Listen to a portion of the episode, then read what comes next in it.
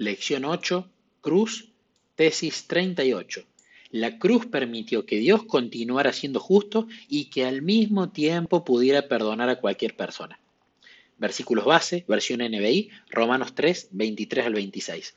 Pues todos han pecado y están privados de la gloria de Dios, pero por su gracia son justificados gratuitamente mediante la redención que Cristo Jesús efectuó Dios lo ofreció como un sacrificio de expiación que se recibe por la fe en su sangre, para así demostrar su justicia. Anteriormente, en su paciencia, Dios había pasado por alto los pecados, pero en el tiempo presente ha ofrecido a Jesucristo para manifestar su justicia. De este modo, Dios es justo y a la vez el que justifica a los que tienen fe en Jesús. Al principio estaba entusiasmado, ¿verdad? Había perdido la última batalla y había sido expulsado del cielo, pero ahora Lucifer tenía su propio reino y a más de la tercera parte de los ángeles celestiales bajo su control. Con un comienzo tan halagüeño, sin duda, podría reorganizar sus fuerzas muy pronto y atacar de nuevo, y la batalla siguiente podría decidirse en favor suyo. Pero los problemas en su gobierno se manifestaron sin demora. No había unidad en las filas de sus seguidores. Ahora que había terminado el conflicto directo con el Hijo de Dios, los ángeles caídos comenzaron a disgustarse entre ellos. Sus constantes problemas se transformaron en una fuente de irritación aún para el mismo Satanás. Pero su corazón experimentaba un conflicto aún más profundo. Satanás se sentía solo y su soledad se torna más angustiosa a la hora cuando los coros celestiales se reunieron para alabar a Dios. Él había sido el director de esos coros y ahora comenzaba a sentir la terrible enormidad de la elección que había realizado. Delante de sí no podría ver sino un futuro más negro de lo que jamás se hubiera imaginado. En el libro La historia de la redención describe la escena de la siguiente manera.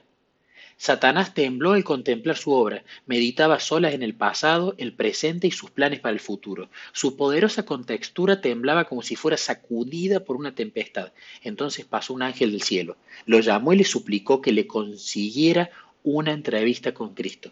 Le fue concedida.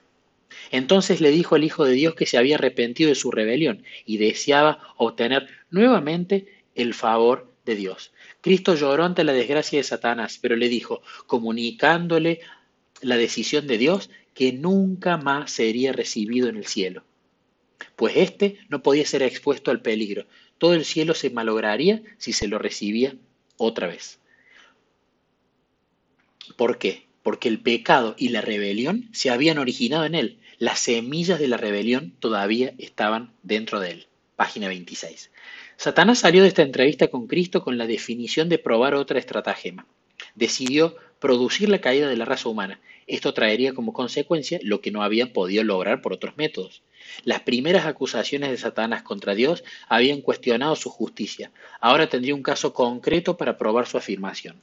Si la raza humana pecaba, este hecho comprobaría que la ley de Dios era injusta y que no pedía ser obedecida. En tal caso, por lo menos, Satanás podría tomar en sus manos el gobierno de la tierra. Pero si Dios llegaba a diseñar algún plan para restaurar la humanidad al favor divino, entonces Satanás tendría la oportunidad que buscaba, la de su propia restauración. Porque si Dios le daba una segunda oportunidad al ser humano, sería justo que también Satanás la tuviera pero la mente de Dios ya estaba preparada para confrontar una emergencia tal. Desde un principio había existido un plan que lograría la restauración de la raza humana caída y la vindicación de Dios de los cargos satánicos. Mediante la muerte de Cristo en la cruz, Dios se proponía demostrar que Él es justo y es Él que justifica al que tiene fe en Jesús. Romanos 3:26. El sacrificio de Cristo en nuestro favor permitió que Dios demostrara tanto su justicia como su carácter perdonador. La cruz reveló la justicia divina y al mismo tiempo se transformó en el medio por el cual el hombre fue perdonado sin que la justicia de Dios se destruyera.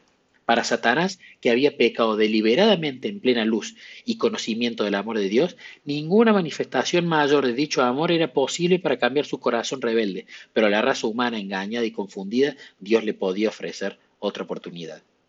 Para los que estuvieran dispuestos a aceptarlos, el amor y la justicia y la misericordia de Dios, revelados en la muerte de Cristo, harían que el resultado fuera diferente. Se ha provisto un camino de salvación para los que estén dispuestos a aceptarlo.